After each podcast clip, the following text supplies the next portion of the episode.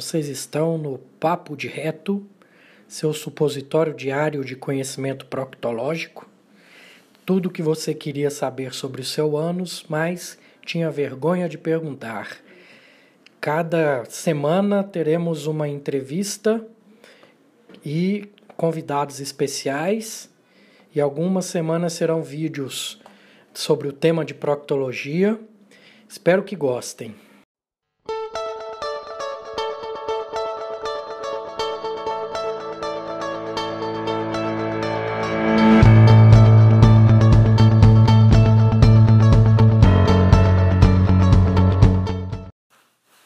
Dia a todos.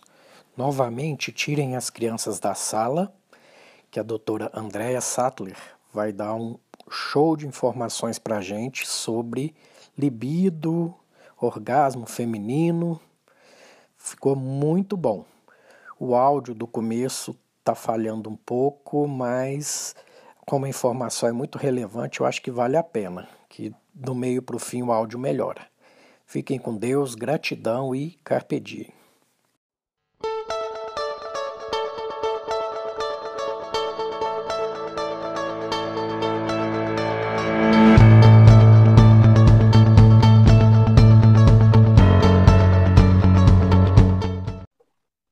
Boa noite, doutora. Oi. Pronto. Como ah, estamos? Que... Bem, graças a Deus. E você? Tudo ótimo. Uma honra para mim estar tá fazendo essa live contigo, viu? Muito. É um prazer meu. Somos colegas de modulação intestinal, né? Da turma do Murilo Pereira. Sim. E fala um pouquinho de você para o pessoal te conhecer. Certo. Meu nome é Andréia, ginecologista há 21 anos. É, há uns 10, 11 anos eu fiz a pós, a pós-graduação, a primeira aqui em Brasília, de automolecular, eu fiz cursos. E aí eu comecei a atender homem também, né? Que, que para mim foi um grande desafio. Até eu saber que é bem tranquilo, bem prático atender homem, é mais fácil que mulher. e aí a gente começou aí nessa caminhada e acaba que a medicina integrativa é bem sistêmica, né? Então você trata a esposa, trata a marido, você entende como é que funciona cada um e, e, aí é muito bom, muito bom quando você consegue integrar tudo, quando você consegue tratar corpo, alma, espírito. Sempre eu pergunto meus pacientes como é que está a questão da espiritualidade, como é que está a questão emocional, e a gente vai tratar o físico, vamos modular, vamos é, é, desinflamar, desinchar. Então, é muito bom, eu, eu falo que salvou minha vida depois que eu fiz esse curso, primeiro para mim, né, entender tudo como é que funciona, fisiologia pura, e, e, poder colocar também para os meus pacientes. Então, para mim foi muito bom. E tenho andado aí nesse Excelente. caminho. Excelente.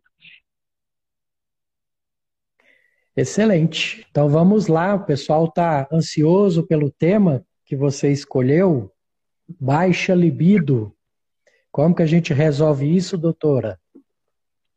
Olha, Euripides, a baixa libido é assim campeã de queixa no consultório.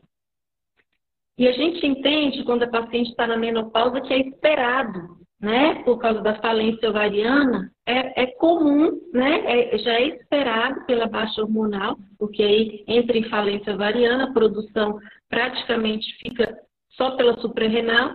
Então, é comum que, além de todos os sintomas, apareça também a baixa libido. Mas o que a gente está vendo hoje é que pacientes jovens também, 20, 25, 30 anos, chegam no consultório com as mesmas queixas queixas de baixa libido.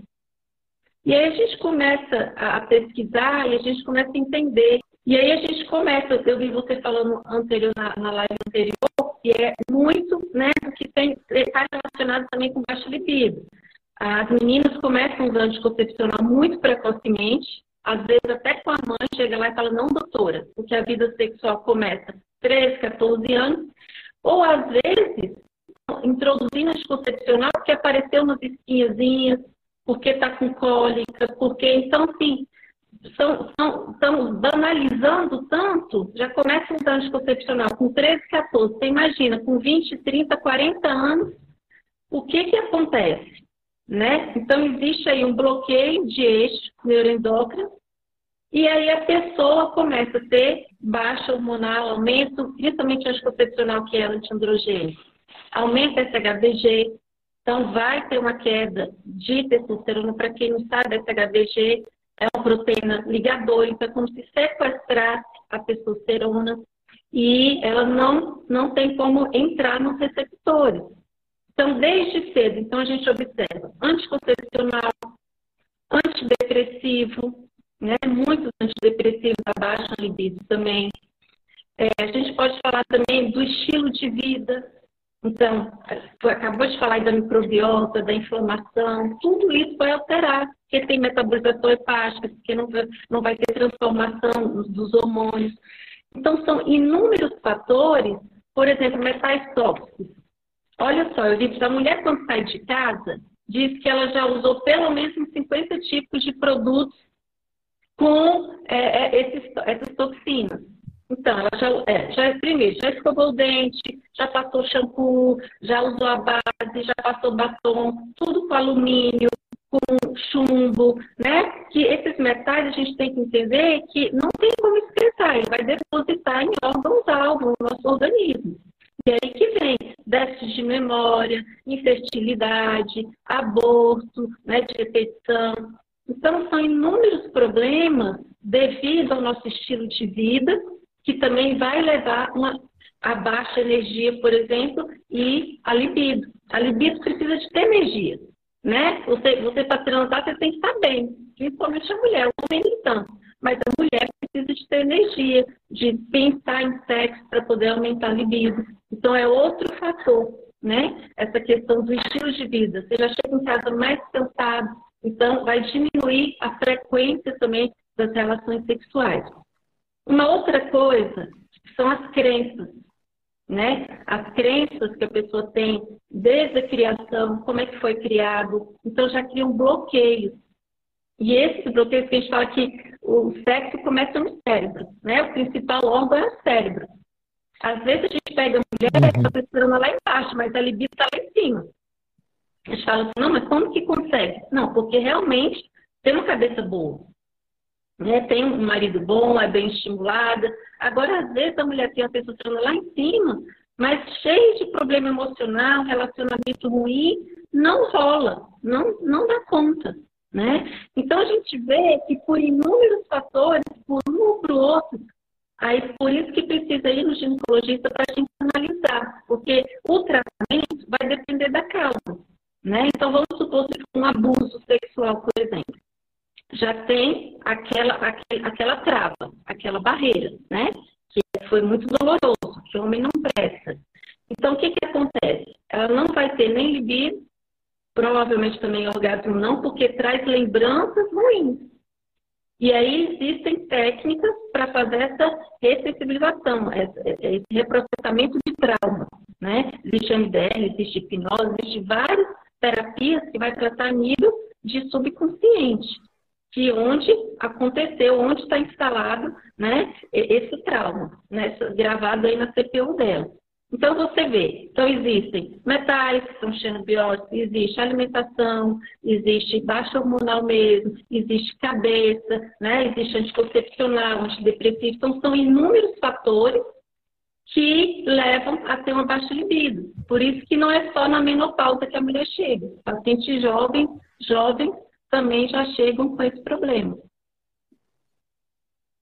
Certo.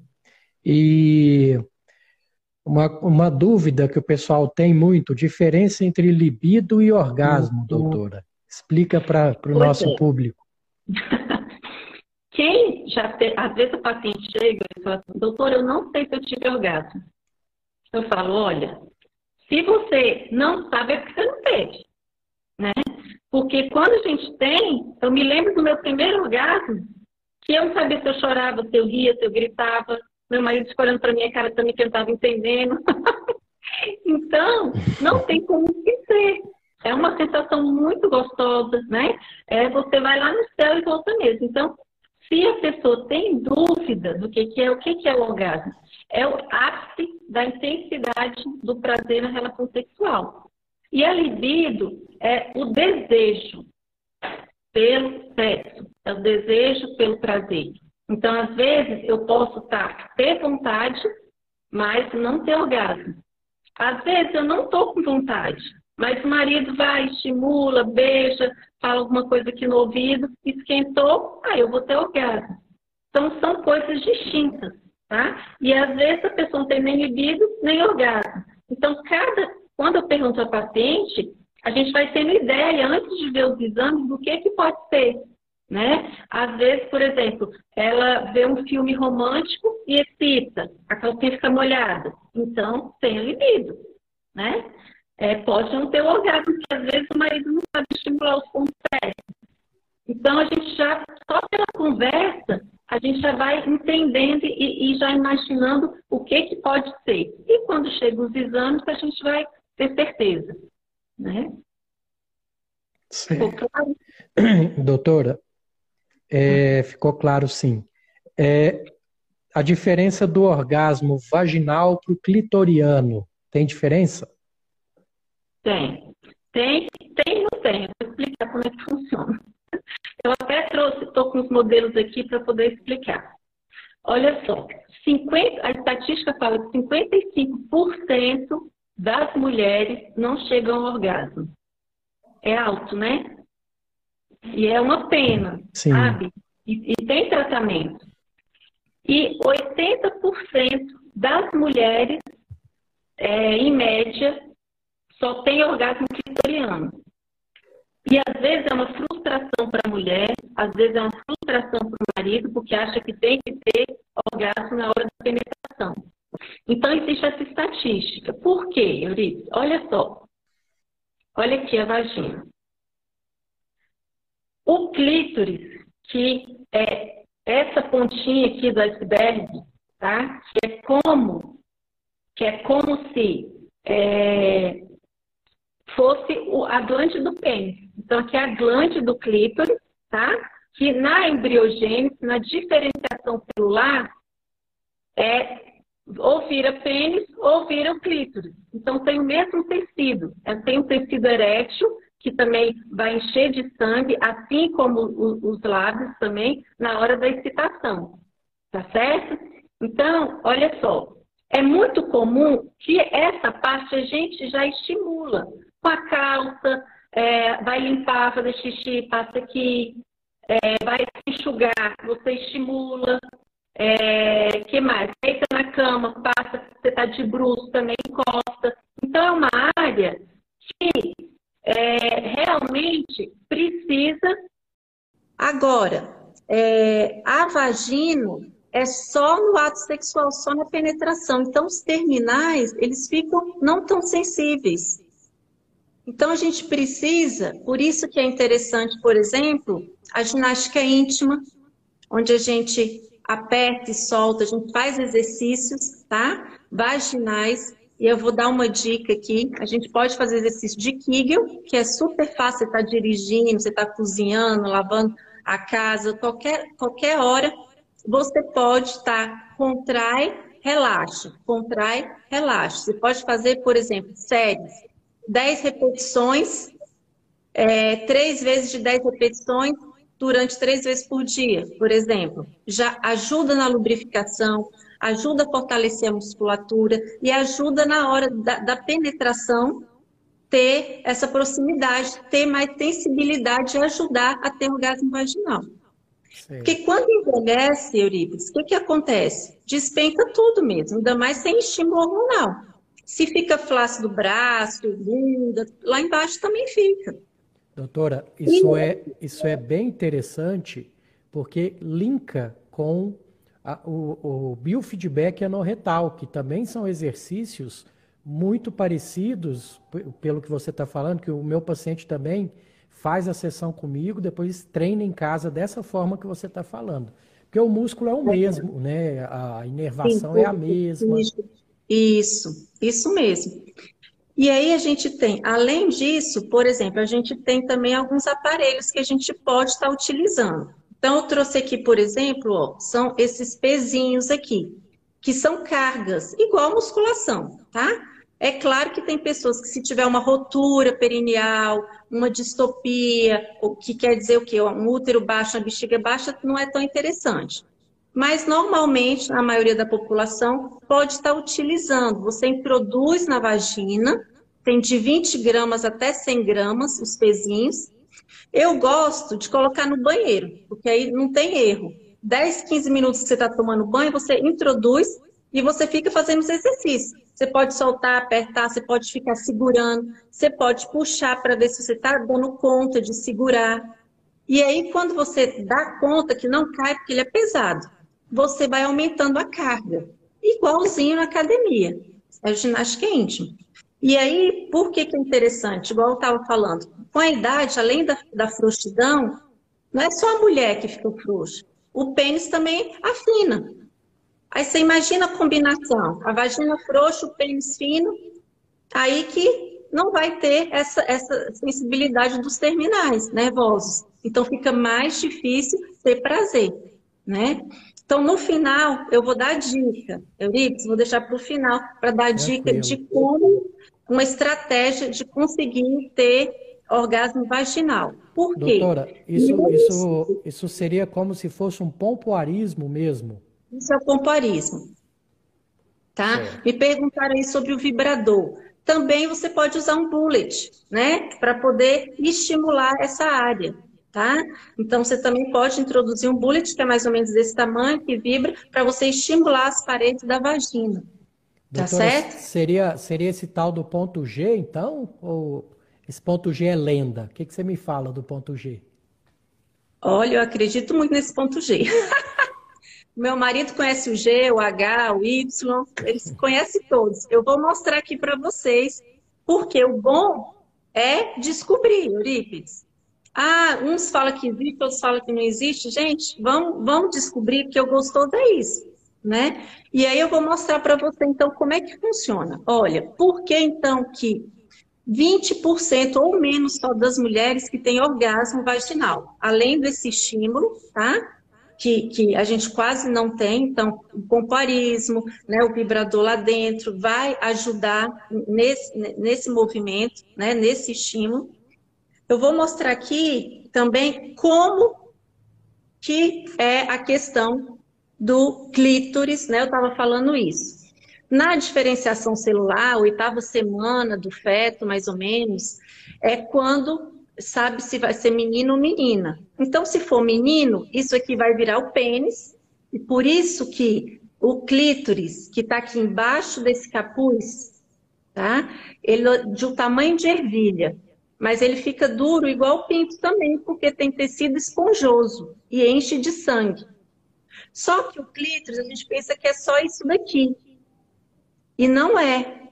Ele é bem grande. Olha a diferença. Aqui nós temos 8 mil terminações nervosas. No pênis, na glande do pênis, que você também chama glande do clítoris, que pode ser chamado clítoris, clitóris, tanto faz.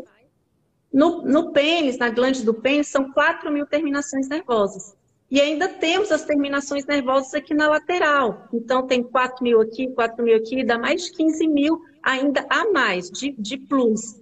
Então, por isso que, às vezes, mulheres que nesses países que precisam cortar, que não pode ter prazer, que eles, eles é, é, decepam aqui o clítoris para a mulher não ter prazer, que ainda existe isso.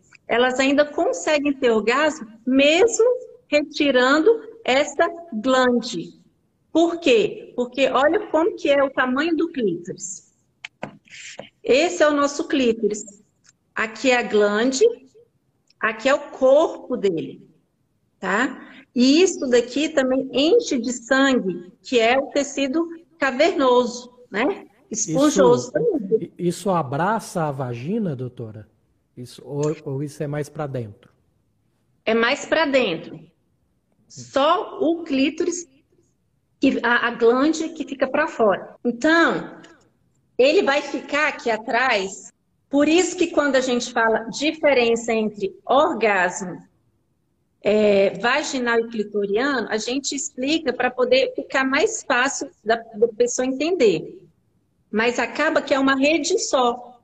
Porque o clítoris aqui é a ponta do iceberg, é onde é como se fosse a usina de força, como se tudo terminasse aqui. Só que é uma rede que está tudo interligada. Então, aqui você pode ter orgasmo estimulando essa parte, você pode ter orgasmo só estimulando o mamilo, porque está interligado, né? Você pode ter orgasmo estimulando a região aqui perianal.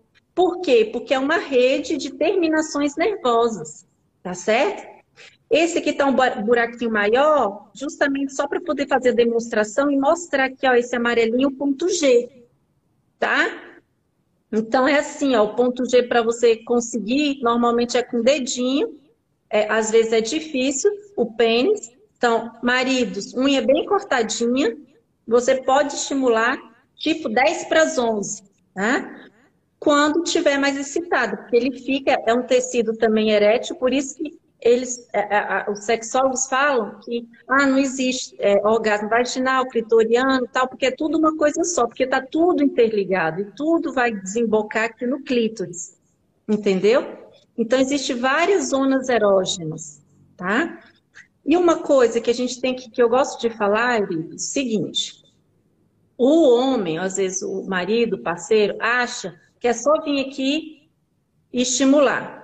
Porque é mais fácil, porque tem mais, mais zonas aqui de erógenas, né? Mais terminações, então acha igual o DJ. E aí o que, que acontece? Muitas vezes fica muito sensível. O que, que é interessante? Esperar ele entumecer quando está excitada para poder estimular aqui o clítoris. Então, você pode começar pela lateral, você pode começar aqui no introito vaginal, você pode fazer movimentos circulares, pode ir para os mamilos, pode ir para a boca, vai indo e voltando, que quando você for aqui para o clítoris, tá super já pronto para ter o orgasmo. Porque muitas vezes acaba que fica tão sensível, o, o, homem acha que é só ir lá e apertar um botãozinho, né? E acaba que fica muito irritante e a mulher não consegue ter orgasmo, porque ali já é tipo já a, a cereja do bolo, sabe? É os finalmente. Não começar por ali, tá certo? E existem vários isso explica um pouquinho também, doutora, como algumas mulheres conseguem ter orgasmo com sexo anal também, porque não precisa ser o estímulo exatamente no clitóris, tem toda uma zona erógena aí que consegue ser estimulada, seria isso? Sim, existe toda, né? Tem terminais nervosos também ali. Eu, particularmente, aqui a gente pode falar a verdade, né, Eurípides? Posso claro. falar minha opinião? Claro, com certeza. Pois eu, pessoalmente, acho que é, quando você estimula a região anal, é muito bom, porque você pode ter orgasmo é, junto com clítoris, orgasmo vaginal, potencializa muito. Mas eu acho que é, não é tão necessário ter a, o sexo anal. Na minha opinião, eu acho que, porque tudo eu coloco na balança, sabe, Euripides? Eu penso que para mim, e eu explico isso para os pacientes também. Tá, você tem prazer no sexo anal, mas vale a pena, às vezes, uma fissura, uma, uma infecção uretrite, se não fizer o negócio direitinho, uma contaminação de vagina, um, uma, um relaxamento do esfíncter anal. Aí você analisa o que, que é melhor para você, se convém. Eu, pessoalmente, acho que tem tanto ponto erógeno, a vagina é tão gostosa, tem o clítoris, tem o corpo inteiro. Então, eu acho, eu, na minha opinião, acho desnecessário. Mas eu sei que aquela região, e é isso que você falou, é toda inervada, é uma rede. Então, só de colocar o dedo, já a mulher já vai lá em cima. E aí você pode potencializar. Né? A gente chama de orgasmão o anal com o, o, o, vaginal e o clitoriano. É uma potência, é algo muito bom, né? Certo. Excelente, doutora. E eu acho que você até pincelou as causas da, do baixo libido, mas se você quiser dar uma descrição né, do, do, dessas causas só, não precisa explicar ela, só falar o, o, o, top 10 aí do que realmente causa baixa libido. Sim. Hoje em dia, eu acho que uhum. estresse é um dos fatores assim predisponentes, né? A gente estuda isso, né, Euripides, que o cortisol, ele é o hormônio maestro.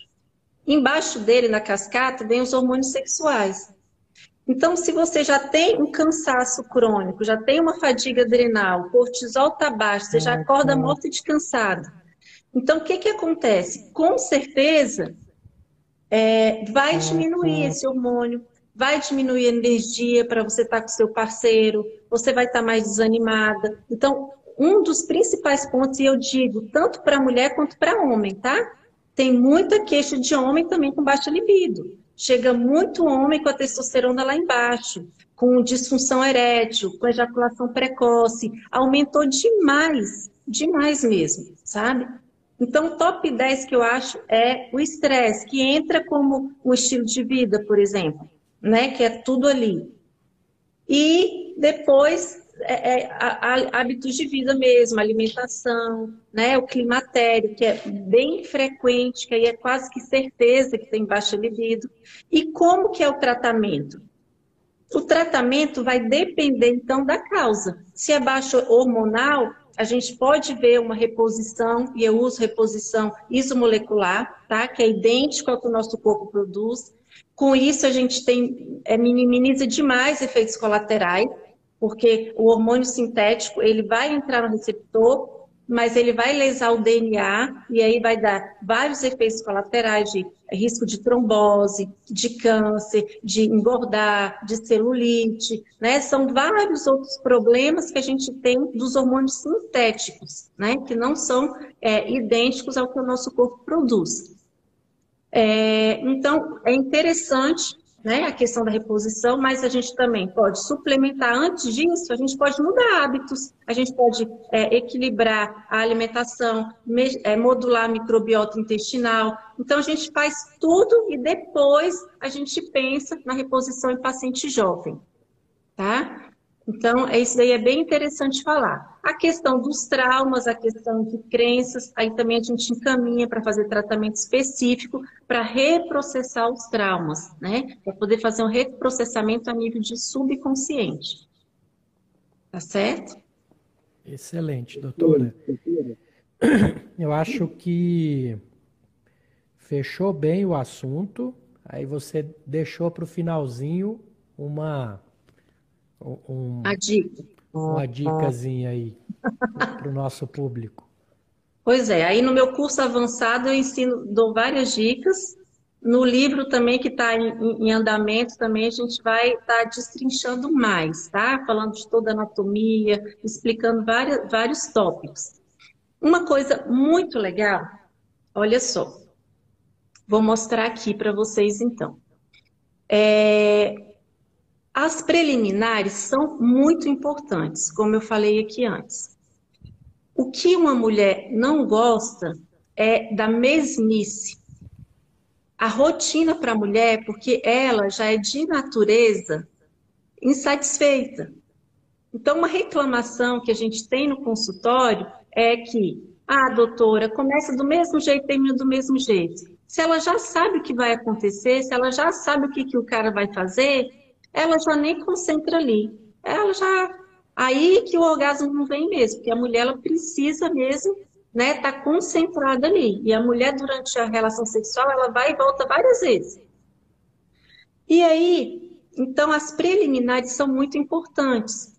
E a gente não precisa focar, como eu falei, só no clítoris. Então, como que vai, como uma dica legal para ter orgasmo vaginal, além daqueles exercícios, além dos estímulos, da sensibilidade na vagina, então o parceiro começa. Beija, lambe, estimula os pequenos lábios, o capuz pode subir e descer, sobe e desce o capuz, assim, ó, igual, igual no homem, tá? Igual o prepúcio mesmo, isso aqui é o prepúcio e a glande do clítoris, então sobe e desce e aí, quando a mulher já estiver excitada, já estiver assim, nossa, penetra que eu já estou doida para ser penetrada, aí o homem penetra e começa, vai, vem, vai, vem. Só que chega uma hora que ele vai parar.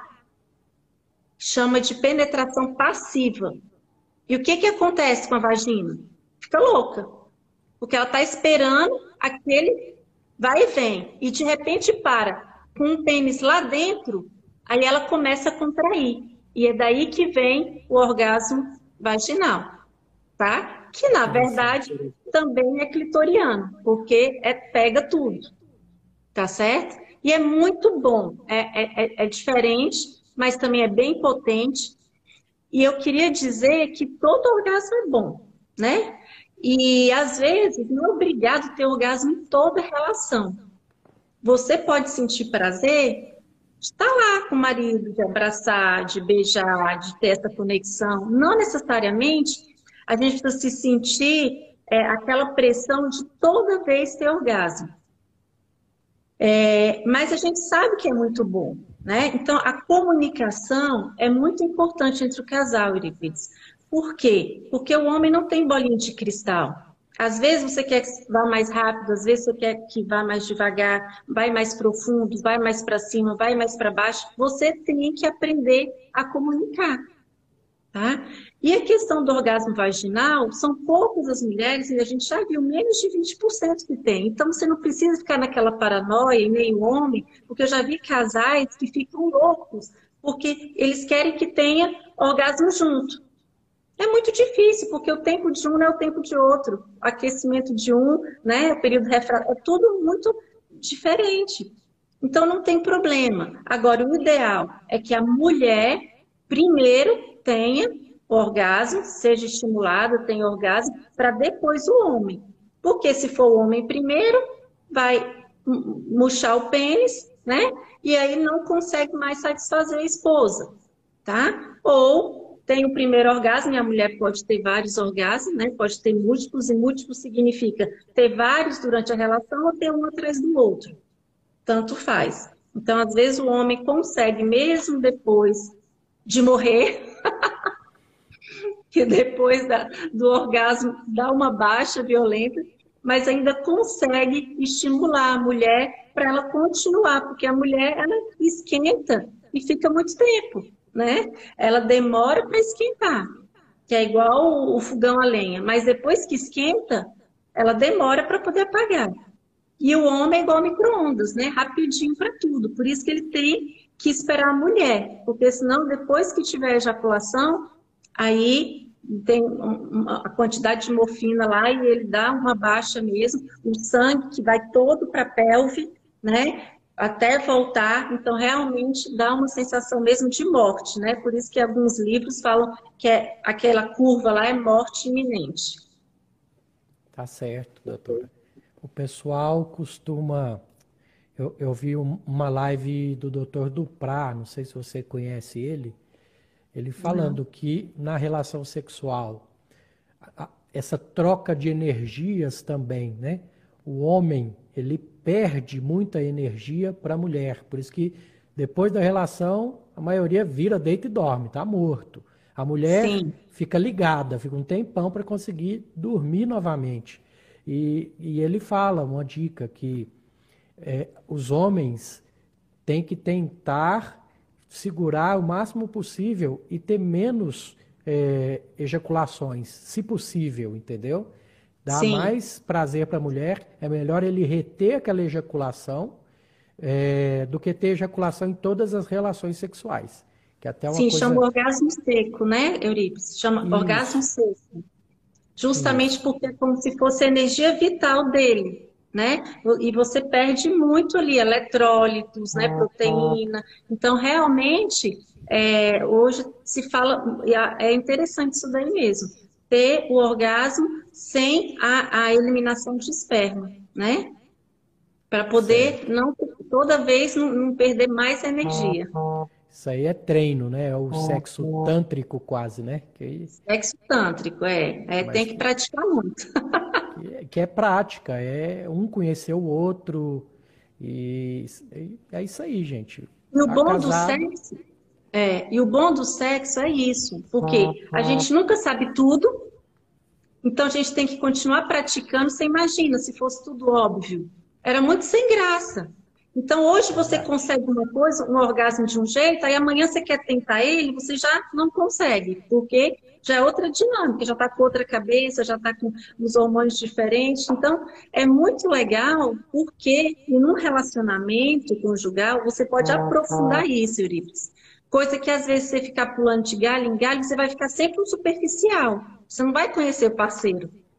E dentro de um relacionamento, você consegue né, conhecer na intimidade os pontos eróticos, porque cada um diz que a mulher tem mais de 800 pontos eróticos. Então, haja treinamento.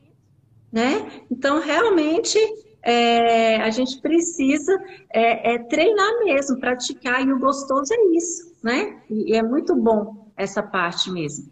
Excelente, doutora. E essa live vai ser salva e vai virar um podcast tá? O pessoal estava perguntando aí. É, no final, não esquece de, de salvar no IGTV, que aí eu consigo ir lá buscar no seu IGTV. Eu costumo pedir para o convidado é, dicas de livros, não precisa ser especificamente da área, pode ser também, mas livros que mudou sua vida. Ai, tem vários, né? Assim, para o público em geral, cinco linguagens do amor, eu acho muito legal para o relacionamento porque você vai aprender qual a linguagem de amor do seu, seu parceiro, e aí você vai evitar muitos conflitos, né? Porque às vezes você fala que ama e ele não está entendendo nada. Então, eu acho esse livro, não sei se você já leu, porque os psicólogos estão usando muito ele, Eurípides. É, eu não é, Não, então, ele é muito legal. Vou resumir aqui para você. Todos nós temos cinco linguagens de amor. Então, quando você identifica a linguagem do seu parceiro, inclusive até dos filhos, é muito interessante, porque você otimiza, você vai, ponto certeiro ali, você vai agradá-lo e ele vai se sentir amado. Porque às vezes a gente faz um monte de coisa e a pessoa acha que não é obrigação, não, isso é normal. Por quê? Não é a linguagem que ele entende como amor. Então, nós temos aqui é, toque. Então, tem pessoas que o tempo inteiro você precisa estar segurando na mão, quer um cafuné. O meu marido é assim: um cafunézinho, uma cosquinha, uma massagem. É presente, é outra linguagem de amor, dar presente. É, palavras de afirmação, então a pessoa gosta de ser elogiada, isso é também muito importante. É, prestação de serviço, então a pessoa que ela lava o seu carro, você se sente chamado com isso, ou faz um jantar, né? E faltou um, que agora não estou lembrando. Qualidade de tempo. Qualidade de tempo. Então, pessoa que fica, tá, é parceiro o tempo inteiro, você vai na padaria, não, eu vou com você também. Né? Então, esse, essas cinco linguagens são muito interessantes. Você tem uma principal, você pode ter outras, mas uma que é mais forte. E isso salva casamento, isso salva relacionamento, quando a gente descobre isso. É um outro também que é de física quântica, o poder do subconsciente, também é muito bom. Eu vou deixar esses dois aí, que são diferentes, né? De física, que também está tudo interligado, corpo, alma e espírito, e esse para relacionamento. Excelente, doutora. Vamos para a finalização. Como Sim. que o pessoal te encontra? Fale de seus projetos. Sim, então é, eu atendo no consultório, né, aqui em Brasília, Asa Sul, Via Brasil. E no Instagram tem lá os contatos, doutora.andrea.sattler.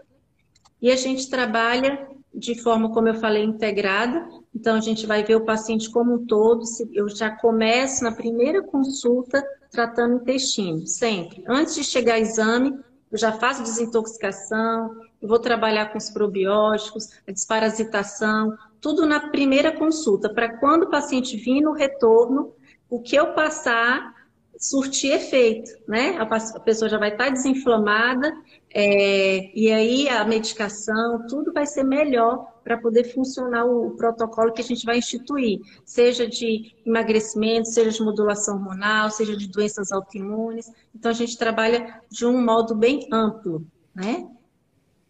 Excelente, doutora.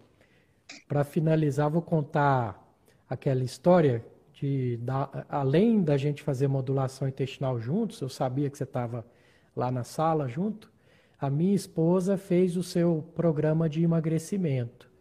E uhum.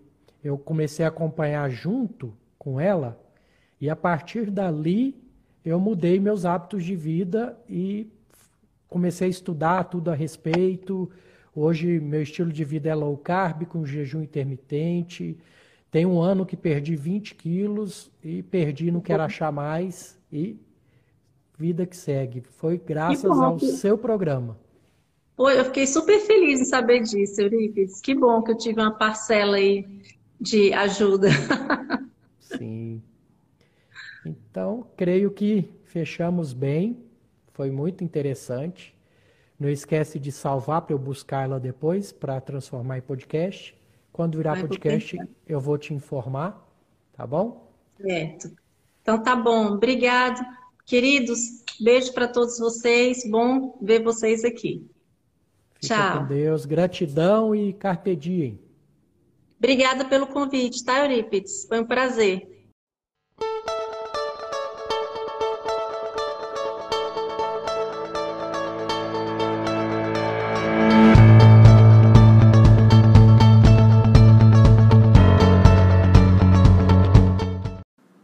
Então, esse foi mais um episódio do Papo de Reto, seu supositório diário de conhecimento proctológico. Tudo o que você queria saber sobre o seu ânus, mas tinha vergonha de perguntar. Lembrando a vocês que estamos no Instagram como arroba Papo de Reto. Vamos seguir, vamos indicar para as pessoas, vamos impactar vidas e tem meu livro também, com o mesmo título, tá bom? Tá à venda lá no Instagram. E espero que tenham gostado. Até a próxima. Fiquem com Deus e gratidão sempre e carpe diem.